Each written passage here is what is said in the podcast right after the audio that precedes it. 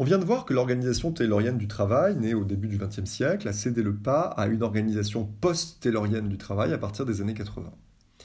Quels effets cette évolution a-t-elle eu sur les conditions de travail?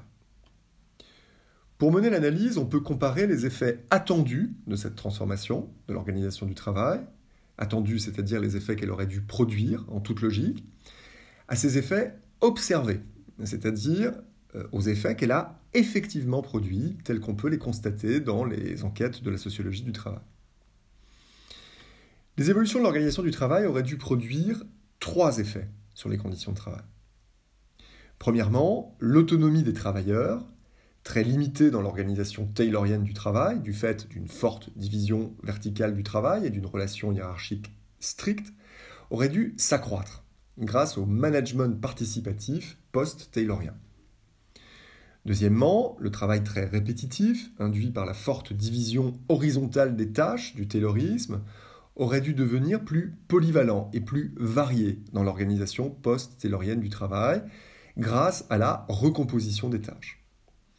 Troisièmement, la contrainte de rythme imposée par la surveillance hiérarchique constante du modèle taylorien aurait dû céder la place à une contrainte de rythme imposée par le client conséquence de la flexibilité qui est au cœur de l'organisation post-taylorienne du travail.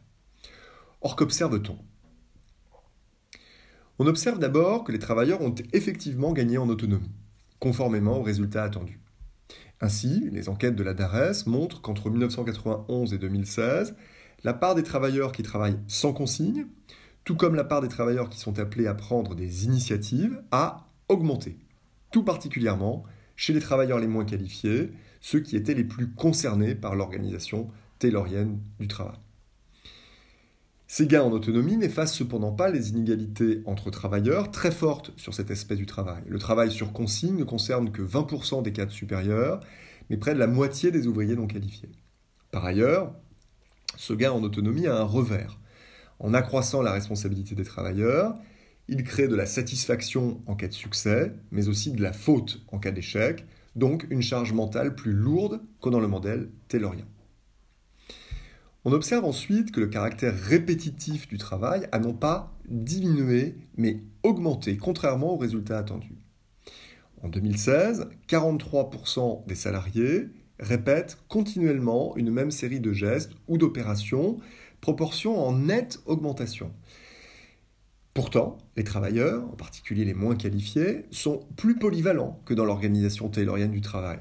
Dans l'industrie, les opérateurs, on dit plus ouvriers, tournent sur trois postes de travail en moyenne. Dans la grande distribution, les travailleurs passent des caisses au rayonnage, du rayonnage à l'entrepôt. Mais chacune de ces tâches reste répétitive. L'addition de plusieurs tâches répétitives ne rend pas le travail moins routinier.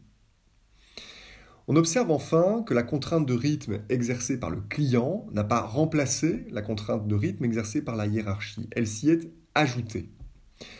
Les enquêtes de la DARES montrent en effet que conformément aux résultats attendus, la part des salariés dont le rythme de travail est imposé par une demande extérieure a doublé entre 1978 et 2016, l'ajustement permanent à la demande du client final se diffusant de, de collègue en collègue, collègue envers qui la dépendance s'accroît également.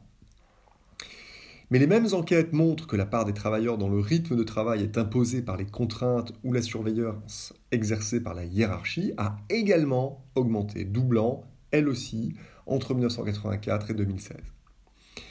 Est-ce contradictoire avec le gain en autonomie observé précédemment? Non. C'est simplement que la surveillance hiérarchique s'est déplacée. Elle portait sur la manière d'effectuer le travail dans le Taylor-Fordisme, elle porte désormais sur son résultat sous la forme d'objectifs de production à atteindre. Au total, le rythme de travail est dicté par deux facteurs au lieu d'un, par la hiérarchie et par le client. Il s'est donc intensifié. Le modèle post-taylorien a modifié le modèle taylorien sans renoncer à son objectif central, accroître la productivité du travail.